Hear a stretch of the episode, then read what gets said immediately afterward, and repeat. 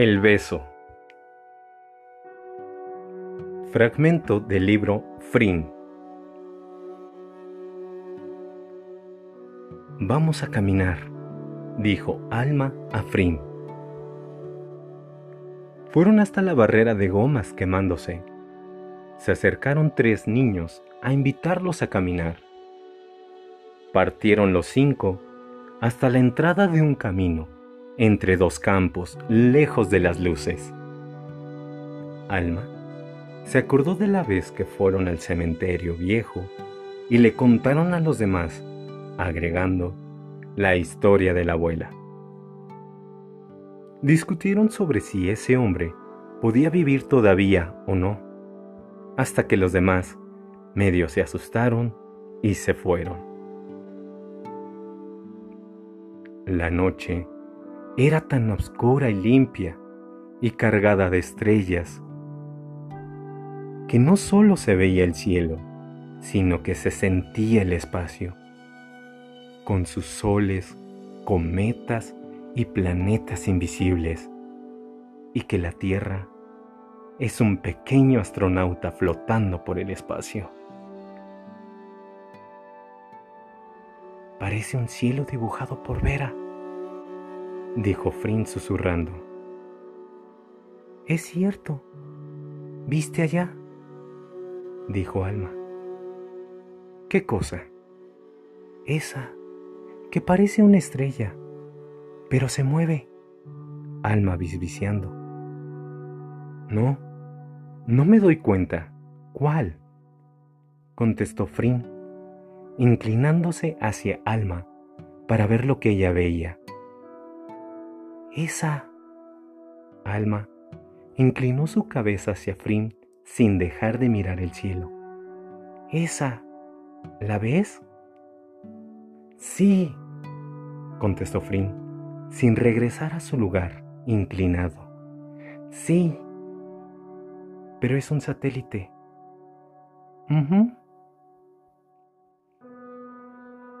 Se quedaron como dos ramas apoyadas una a la otra, callados. ¿Oís? musitó Frin. ¿Qué cosa? Frin hizo una seña con la mano abarcándolo todo. Alma asintió callada, con los ojos abiertos. Era el silencio que bajaba con todos sus caballos, como juguetes de vidrio con agua adentro y era el silencio que bajaba con sus caballos, como esos juguetes de vidrio, como el silencio con sus caballos blancos y oscuros, y esos juguetes con agua dentro, que cuando se dan vuelta cae la nieve. Así caían los caballos del silencio, rodeando la luz en que flotaba la noche. Y era la noche que se caía como esos juguetes de vidrio con agua dentro, y copos blancos como de nieve que caen blancos y oscuros. Y todo tan quieto y tan lento. Y era la noche, y eran los copos, y alguna mano más grande que el mundo que estaría dando vueltas su juguete de vidrio con agua dentro para ver cómo caen los copos de los caballos blancos y oscuros del silencio. Y cuando los copos llenaban el campo, la mano daba vueltas al juguete y subía. Y era la mano que otra vez daba vuelta al juguete de vidrio con agua dentro, para que los copos suban con los caballos del silencio, y la leche de la luna que miraba al gigante que jugaba para que Frin y Alma vuelvan a ver cómo caen los copos blancos y oscuros, y es la cabeza de Alma que apenas se cansa, que se cansa un poco y descansa apenas descansa que se cansa un poco en el hombro de Frin. Y es el hombro de Frin que como dos ramas apoyadas una en la otra, descansa un poco apenas en la cabeza de Alma. Y los copos volvieron a bajar y los rodearon de espirales blancos en el blanco o negros en el negro. Y Frin pasó su brazo por el hombro de Alma y ella como si hubiera esperado ese gesto desde toda la vida, desde que era bebé, y estando como esos juguetes de vidrio con agua dentro, que cuando se da vuelta cae la nieve. Se aflojó en el brazo de Frin. Mirando los copos blancos de los caballos del silencio del cielo dibujado por Vera, se quedaron un millón de para siempre, cuatro millones de ondulomil de mil millones de infinitos. Frin quiso mirarla. Corrió su brazo y levantó despacio su cabeza.